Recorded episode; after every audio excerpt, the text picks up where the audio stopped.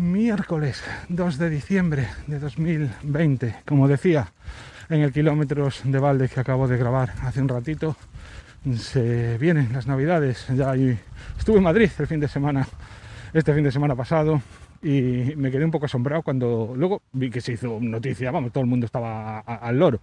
Yo me quedé flipado cuando llega la noche y veo que en la calle en la que estoy habían encendido las luces. En casa, que sabéis que aún tardaremos probablemente dos semanitas hasta poner el árbol y todo eso.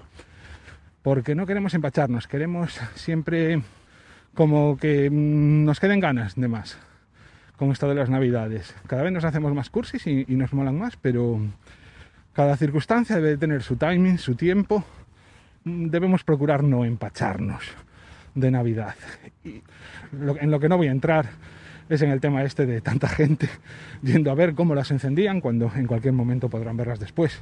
Justo en esta época en la que lo que debemos es de evitar las aglomeraciones, hay gente que, que no lo entiende. Está de vuelta la barquita, a ver si lo escucháis. La barca, una chanela típica de aquí, una, barca de estas de madera a motor, que antes, eh, cuando estaba grabando kilómetros de balde, pasó por debajo de mí. Estaba cruzando la ría, aquí viene de vuelta la barca. Esto es un, un apunte para todos y todas las que, aparte del kilómetros gratis, que es este, que aún no dije qué podcast era, que como si no lo supierais, escuchéis también el kilómetros de balde. No sé si habéis escuchado hablar de la gestión por resultados en determinados ámbitos se está poniendo muy, muy, muy, muy de moda. La gestión por resultados lo que pretende es entender que una cosa merece la pena, ya sabéis, dentro de a lo que me dedico yo últimamente, cualquier proyecto, cualquier programa, cualquier política merece la pena en función del resultado que se obtenga. Es curioso porque cada día que pasa es algo que está más en boga, eso lo noto yo, y sin embargo en el polo opuesto de lo que es filosofía de vida está toda esta corriente a la que yo me adhiero, que opina el beneficio no se encuentra tanto en el resultado, sino en el proceso. Que muchas veces directamente el resultado no es lo que se debe valorar, sino que lo que se debe valorar es el proceso. Todo lo que se ha vivido, todos los aprendizajes, y todo lo que mucha gente define como el camino. No es importante dónde vas a llegar, sino el hecho de ponerte a caminar y emprender ese camino. Pues en contra de toda esa filosofía está la gestión por resultados. Fijaos cómo es el tema que aquí en Galicia, incluso la Junta, en lo que son los proyectos para educación para la ciudadanía, la van a plantear como, como obligatoria, por así decir, cuando no se dan cuenta de que implementar este tipo de gestión supone, por un lado, unos presupuestos muchísimo más altos de los que se están dedicando para cualquier proyecto y sobre todo también que hay que darle tiempo al tipo de proyecto. Estas condiciones son las necesarias para el tipo de proyectos que financia la Junta, que subvenciona la Junta de Galicia. Por eso también un poco estoy un poco con, con la mosca tras, tras de la oreja.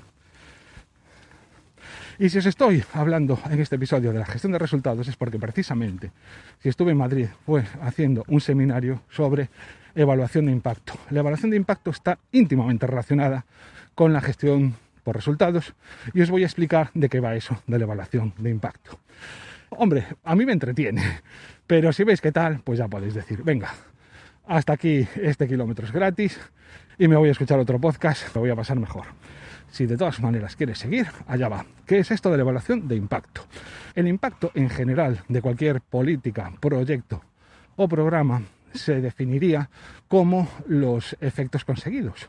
Lo que has conseguido directamente, el resultado que has obtenido, la ganancia que has obtenido, aquellas mm, condiciones, aquellas eh, circunstancias, aquellas eh, características o, o aquellas herramientas, bueno, lo que sea, que no hubieras obtenido de no haber sido por ese programa, por esa política o por ese proyecto.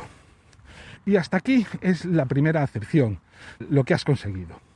Pero cuando se habla de evaluación de impacto, sobre todo después de las directrices que propuso el Banco Mundial o que definió, que dejó plasmado y que por el que al nivel de conocimientos que yo tengo por ahora es el que plantó las bases por evaluación de impacto, a lo que te refieres única y exclusivamente, no es tanto a lo que has conseguido, sino a poder demostrar que lo que has conseguido, que ese, ese resultado, se debe única y exclusivamente al programa y no a otros efectos externos o otras causas externas al propio proyecto. Esto es muy complicado, muy, muy complicado de medir en muchas políticas. Si de lo que se trata es, por ejemplo, en Arquitectura sin Fronteras, de construir casas, pues eso es relativamente fácil de medir, porque antes no tenías una casa y ahora sí que tienes una casa. Y si no hubiera sido por este proyecto, esa casa no se hubiera construido. Por lo tanto, ahí sí que es muy fácil. Pero cuando se habla de otro tipo de historias, imaginaos el hecho de conseguir trabajo, no, el hecho de aumentar una renta, el hecho de que haya más o menos accidentes de tráfico, o achacar todo eso a una única causa. Imaginaos, por ejemplo, en el caso del tráfico, a una campaña de la Dirección General de Tráfico para eh, bajar directamente el número de accidentes, el número de, muertes en la carretera. ¿Cómo puedes medir que la causa única y exclusiva del, descenso se debe a esa, a esa publicidad? Como veis es algo muy complicado y por eso decía que es muy caro, porque cuesta mucho dinero, porque las circunstancias para estudiarlo son muy complicadas.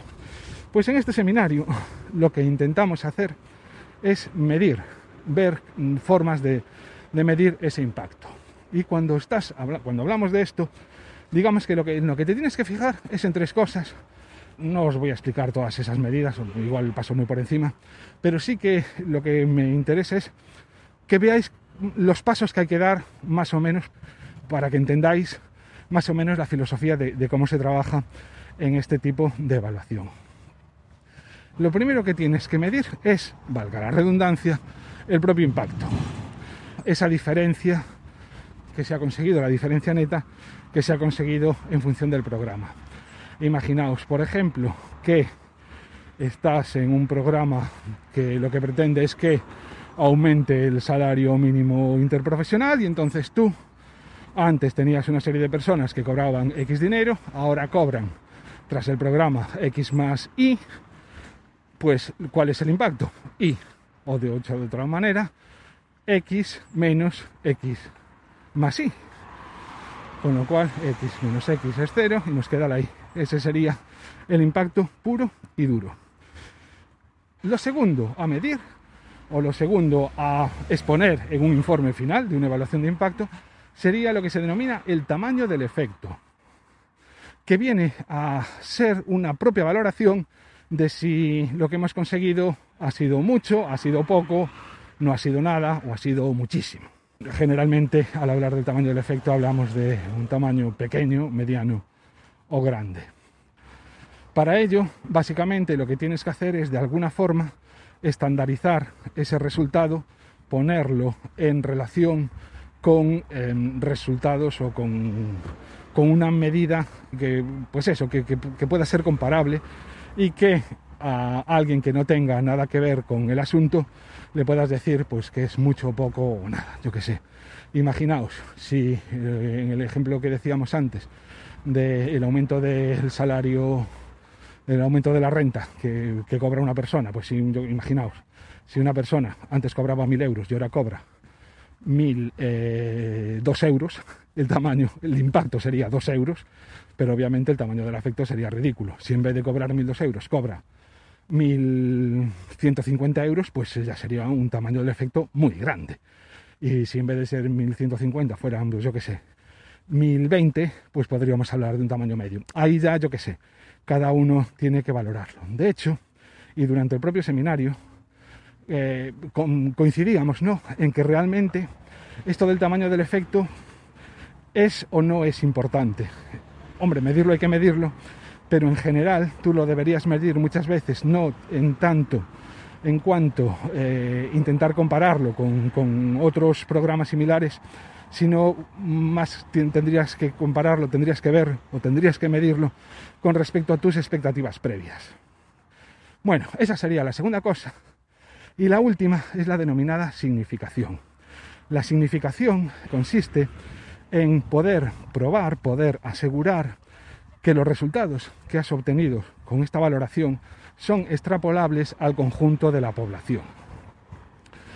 Tú lo que no te puedes permitir al hacer un estudio de estos es ver cuál es el impacto en absolutamente todos los casos, sobre todo cuando se trata de grandes políticas.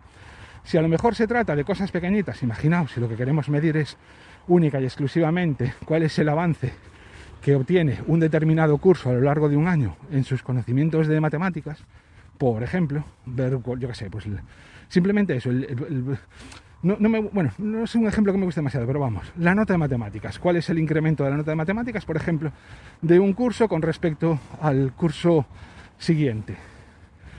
En ese caso, podríamos estudiar absolutamente todos los casos, porque a lo mejor estamos hablando de 25 niños un año y al año siguiente pues 28. Entonces, son tan pocas las muestras que lo que vamos a hacer es trabajar con la población completa, con todo el censo posible y no con una muestra. Pero normalmente lo que haremos será trabajar con una muestra, con, con una muestra, con un conjunto de personas que nosotros entenderemos que representan a la totalidad. Y cuando hablamos de significación, es que esos resultados que nosotros hemos estudiado para este pequeño subconjunto son perfectamente extrapolables. Podemos asegurar que el comportamiento de cualquier persona que pertenezca a esa población, el beneficio que va a obtener por participar de, ese, de esa política, de ese programa, es el que nosotros estamos diciendo porque es lo que hemos estudiado. Ya digo, es significativo. Es un estudio significativo. Y lo voy a dejar por aquí. Si queréis, si os interesa este tema y queréis que os comente alguna cosilla más, que básicamente ya cómo poder eh, ejecutar este tipo de comparación de una forma, mm, o sea, ya no solo ver qué es lo que hay que estudiar, sino un poco cómo estudiarlo, pues decídmelo. Si os interesa esto, os seguiré dando la lata. Y si no, pues me volveré a mis lerias particulares y habituales. Muchas gracias si has llegado hasta aquí, si no lo has dejado ahí atrás. Y nada, que nos vemos en un próximo programa. Chao, chao.